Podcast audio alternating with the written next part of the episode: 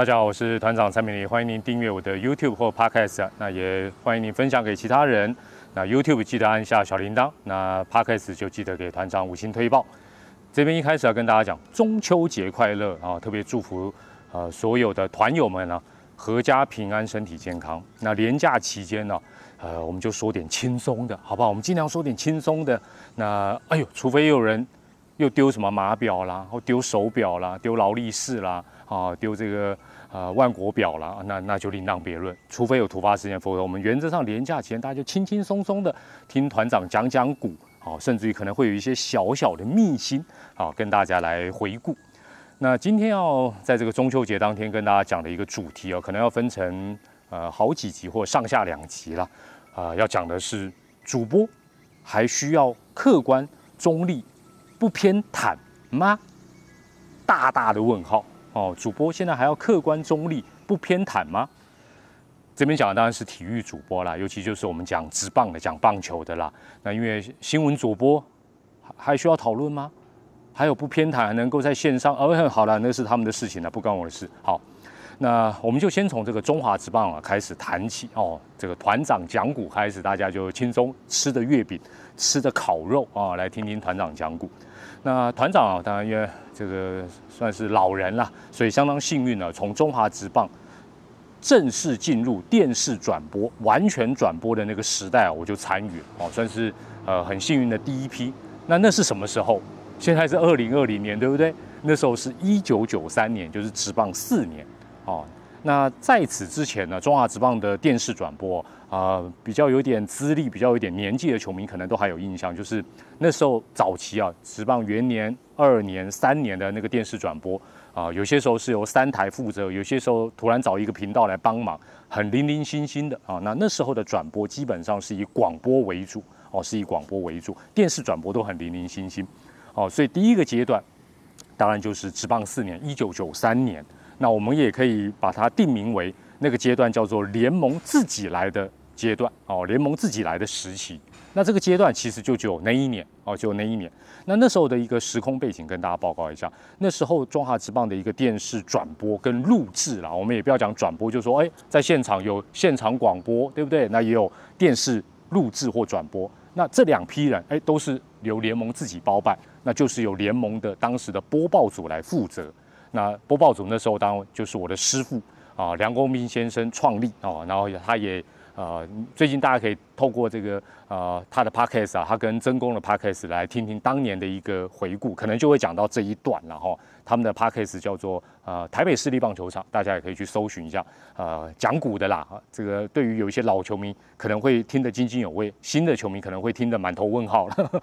好，那当时除了我的师傅梁公斌之外呢，啊，另外还有大家很熟悉的这个康小林啊，现在可能加入魏琼队的这个球团团队。那另外还有我，还有几位同事，我们那时候就是叫播报组，负责现场播音，还有电视转播。好，那。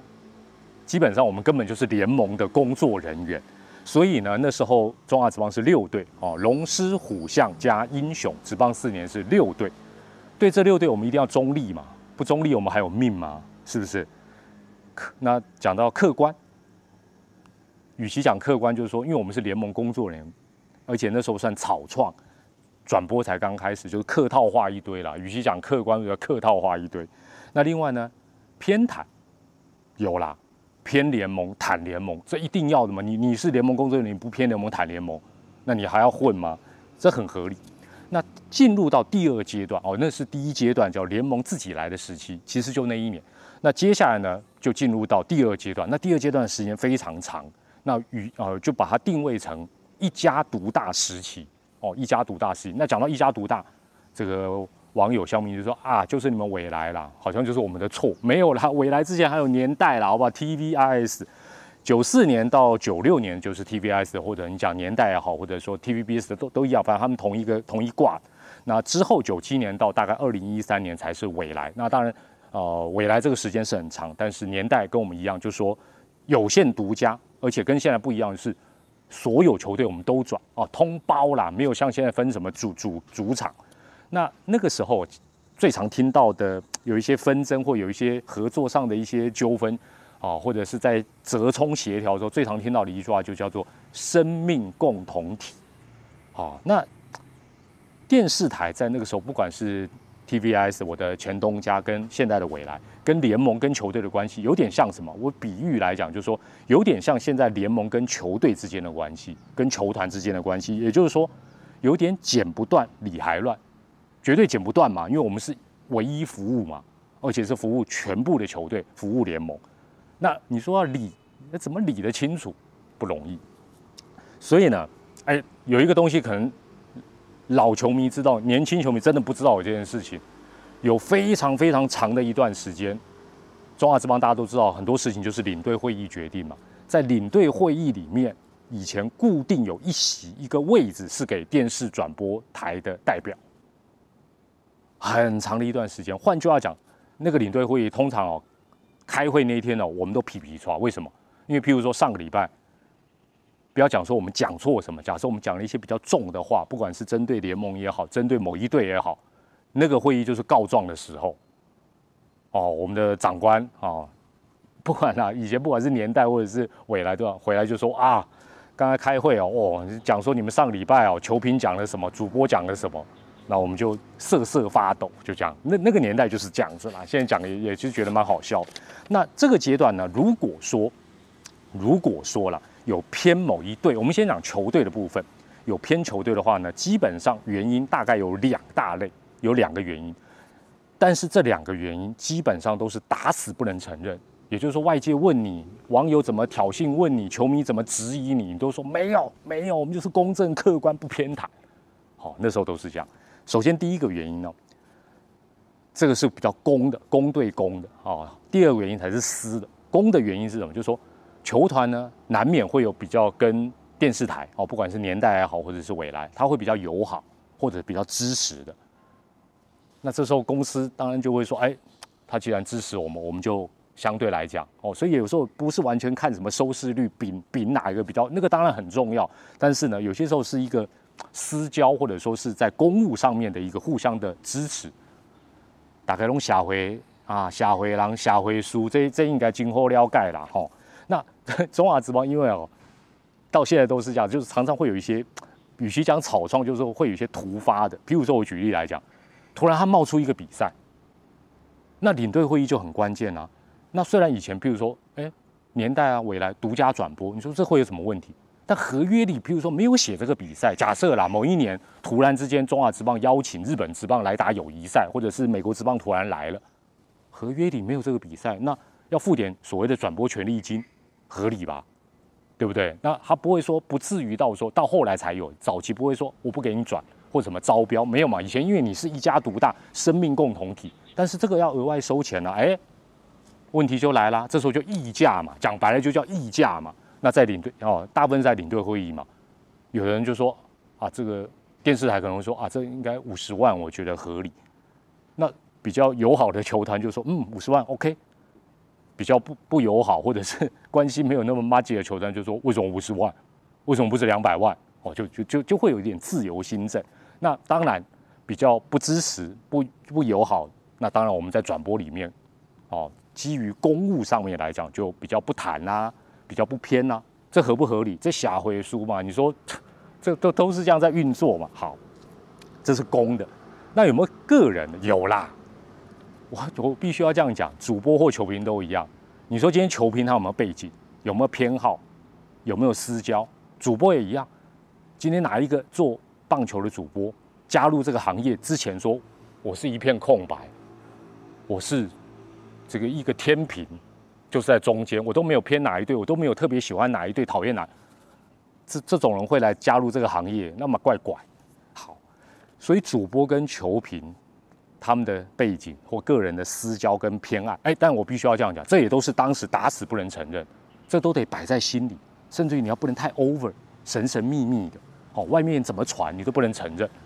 那你主播啊，我就不要讲球评，主播你总有支持的球队或哎后来。因为工作，你可能有些球员你比较熟，哦，像团长是比较孤鸟，我我比较没有后面这个问题啊，就是我我跟谁都不太熟，但是你总有支持的球队。那后来大家现在知道，团长是爪迷，喂，什么爪迷？龙迷啦，龙迷，龙迷，龙迷啦，好啦，那但是当时都是最高机密，否则你就是自找麻烦。哦，原因我就不不详述了。这你可以想象那个环境就是这样，不像现在你可以大大方方承认说，哦，我就是支持谁，我是哦如何如何。好，那个时空环境完全不同，所以很多龙迷我必须讲，当年魏雄队解散，哦，九九年解散的时候，很多龙迷也是看到团长参加这个我们解散的那个 那个不算示威游行，那应该叫什么请愿游行。直到团长上到那个好像是一个小宣传车，拿起麦克风，慷慨激昂的陈陈词，才知道啊，原来蔡明礼是龙迷。那时候他们才知道，所以表示我们那时候哎开玩笑，我们比间谍或者是那个特务还厉害，我们隐藏身份隐藏的有够彻底的。那那时候一方面资讯也比较不发达，所以那时候大概顶多就是 PTT 嘛，哦，还有中职什么留言板，就大概就这样，资讯也比较不发达，所以比较不容易把我们起底啦，哦，肉搜都比较不容易。那除了这两个原因之外，如果硬要讲还有没有第三个原因，其实都比较占小部分，但也有影响。就是说，就是所谓我刚刚我谈到讲人人情世故啦、瞎回书啦，因为有些球团他可能公关做的比较好，比较有人情味，那。对媒体也好，对转播单位也好，哎，就是大家常常会可能聚个餐啦，啊，或者说是联啊，这个不是联谊啊，就是说可能会有一些哦，就是比较体贴我们的一些哦服务啊等等，这这很正有。那有些球队比较冷淡，比较公事公办。那举例来讲，台南人最最最热情啊，所以这几年其实你会发觉，这个府城球队啊，喵喵，其实他负面的新闻不会太多。为什么？他们比较 old school，比较老派作风，但是真的比较有人情味。哦，彪哥也好啦，赖尚也好啦，安总也好，其实就说，其实大家就算不合作，也不会恶言相向，就是就就是大家就是好朋友嘛，就在这个圈子里面。好，那联盟的一些干部也是一样啊，不同部门的干部或者不同层级的干部也是一样，有些哎可能对媒体、对转播单位他比较亲切哦，那有些时候可能会沟通一下，那有些就哎比较有这个派头，他可能比较哦就觉得他自己很厉害，不跟我们沟通。所以都都会有一些不同。那你说这对于转播单位有影响，对媒体报道的一个尺度各方面有没有影响？当然有影响嘛。哦，但当然这个部分占比不高了哈，占比不高。那这是跟球队之间的部分。那至于跟联盟之间的部分呢，我我必须要这样讲啊。裁判当然永远都是最敏感的课题，因为坦白讲，联盟其他的单位，你说包括赛务啦、记录啦、场务啊等，没没有什么好好在转播里面特别去怎么讨论，但是裁判。直到现在，二零二零年有了电视辅助判决这样的工具在帮忙，裁判还是重中之重。那我目前这个讲股讲到这里，我相信会有听众或者是观众，尤其是正义感比较强的球迷或乡民或网友会说：“蔡明礼啊，你就是没骨气，不专业，找一大堆理由讲啊，为五斗米折腰。”我我必须告诉你。我严正的告诉你，我不用五斗米，我一斗米我就折腰了。为什么？因为我也是假狼逃喽了。这不是你个人说哇讲我爽不爽的问题。有些时候一冲动，其实当然有些时候我还是冲动的，真的真的很抱歉。我对我的公司对大家我都很抱歉。但是有些时候真的不能冲。我举个例子了，我举个例子，如果在古早的那个年代，你像现在一样这么直言不讳。直接就刁裁判，譬如说就刁裁判了，哦，你说啊误判啊，或者是什么，就是就是哦处理不当哦。好，老球迷，我现在讲的这个剧情，老球迷有印象。现在很早，这很早以前了，很早很早以前发生，现在比较少哦。现在为什么比较少？或许就有有机会再谈。有一段时间哈，我记得我们跟这个相关单位、相关人员处的不太好。那譬如说，我举例来讲。局与局之间，广告假设球技前就讲好一分三十秒，哦，一分三十秒，哦，一分三，那那裁判要怎么知道？主审要怎么知道？很简单，主审呢这边是投手对不对？后面是本垒后方看台，有摄影师的，他就转过去看一下，那摄影师就会跟他比个 OK，或比个赞，就表示说哦，时间到了，你可以继续进行比赛。那这个时间通常不会要求的太过分哦，大概譬如说大概都是一分三十秒哦到两分钟。那裁判一看到哦，可以继续进行比赛，那就继续 play ball。那这样其实是对双方都有好处，我们的广告也可以上的完整，观众也可以看到比赛的完整版。哎，但是，但是，当你处的比较不太好的时候，当你不谈他的时候，哎，就会有。我必须要强调，不是所有，少部分的裁判他就会刚好刚好忘记回头看你的手势，或者你喊他都听不到，他刚好就中听。哦，因为现场人也很多，不要多啦，不要讲说一分三十秒，他一分钟就给你 play ball，他找个五秒十秒，刚好球员如果打第一球，所以早期有一个名词，现在很久没听到，叫吃球，吃是这个，把把把嘴巴吃，未来又吃球啊，未来贪财啊，啊搞什么鬼啊，广告不会切断啊，直接进比赛，怎么进？那个都电脑在控制，这这这。也那个要进要强制进也是很突发的状，怎么可能为例行性状况这样搞？所以那时候我们是有口难言。所以我说不用早十秒二十秒，好，不要讲搞你，好刚好忘记好了啦，我就必须要这样。但是我必须强调，很早以前，而且少部分不是每个人都会这样做。但是他只要弄个几次，被骂的是谁？就是电视台啊，会有人骂现场裁判吗？大家知道吗？我们那时候也不敢再讲，再讲对不对？他又继续又听不到了，又不回头了。好不好？那现在现在为什么没有？最主要的原因当然还是在于资讯也发达。另外，现在是主场转播，哦，现在是主场转播，所以基本上这样的事情现在，而且应该讲很多年已经没有发生了。哦，那还有另外一个很悲哀的原因，我就我就直接跟大家补充了。现在业绩惨淡啊，广告没那么多了啦，好不好？不然 Fox 为什么要撤撤撤离台湾？广告没那么多了嘛。这这真的也是一个很悲哀的背景。好，那这个阶段哦，其实也发生了一些事了，我一时半刻也想不起来太多。但是如果让我讲一个我觉得最无言的事情，就是我们被迫可能要去做一些什么去修补关系，或者是去谈的一些事情呢，我就想到的是米迪亚。米迪亚啊，大家都知道后来发生黑米事件，那有经历过那段时间的球迷应该都有印象。米迪亚在后来末期，就是说。事情爆发，他解散之前，那时候的一些比赛呢，都已经做到很粗鲁、很很离谱了。坦白讲，就是完全你要怎么谈也谈不下去。那我就记得有一场比赛，有一场比赛，很是谁对谁我忘了，但一定有米迪亚了，非常夸张，那个已经夸张到呢，球评是谁我忘了啦，我也不想拖拉下水，但主播我记得是我没错，我们就是不谈了啦。也不硬凹了啦，那有的时候就因为那一场比赛，它就是很夸张的一些放水行，讲白了就是放水行为或离谱行为，遭惊了。那我们就叹叹气，无言的抗议。你你说可不？你说现在这样子，搞不好我们变成我们被骂死，说搞什么鬼啊？啊，你是睁睁眼说瞎话，或者是你不懂的是场上发。但那个时候就是就只能这样啊，来表达我们的一个立场，画一个小小的界限。哦。不用到隔天啦，当天晚上赛后，米蒂亚就爆气呀，哦，因为后来媒体当然网络也开始捕风捉影，说哇这个太夸张啊，主播球评都看不下去，那我们两个就就被我们转播团队就被拖下水啊。那一开始米蒂亚跟我们公司抗议，我们公司就说没没有啊，这个就是也不能讲说是叫言论自由，没有什么叫言论自由啦，不要骗人的啦，哦，就是说啊，就是反正就说我们我们也。也不能说不认错，我们就说这个我们该怎么讲就怎么讲，我们有我们自己的立场啊，怎么？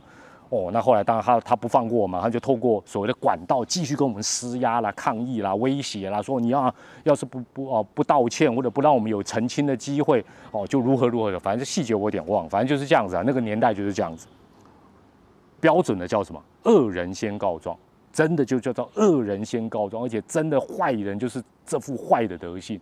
最后折冲成这样，我我的印象应该是这样，细节我或许有记错，但大概是这样，就是说，他要求我们在隔天本来是说要比赛哦，第一局比如说开打之后，他要派代表坐到转播室来更正昨天他们就是说就是要凹啦，你讲白了就是要硬凹就对，而且是要 live 的时候坐进来讲，我们说我们不能接受，太夸张。那后来协调之后。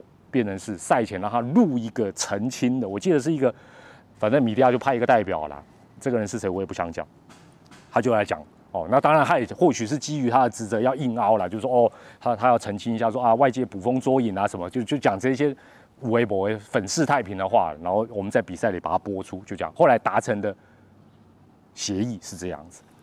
那现在回想起来，你会觉得啊，这么荒唐啊，可以恶人先告状，然后还要跟恶势力妥协啊，觉得很不可思议。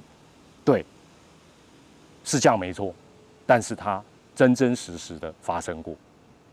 那是非功过，其实有些时候没有办法从现在二零二零回头去讲以前到底那样子就绝对是对或绝对是错或怎么样。我这样讲，可能又有人说啊，那明明就是不对的事情。但换作是你，你要怎么处理？啊，那时候也没自媒体，对不对？呃，chat bug 啊，这这好了，这个这个或许以后再谈。那当然，接下来，呃，可以说在漫长的一家独大时期之后，就逐渐进入到可能多平台，甚至于到目前是主场的一个转播。哦，那这时候的主播又应该怎么样来面对新的一个状况？还是继续公正、客观、不偏袒吗？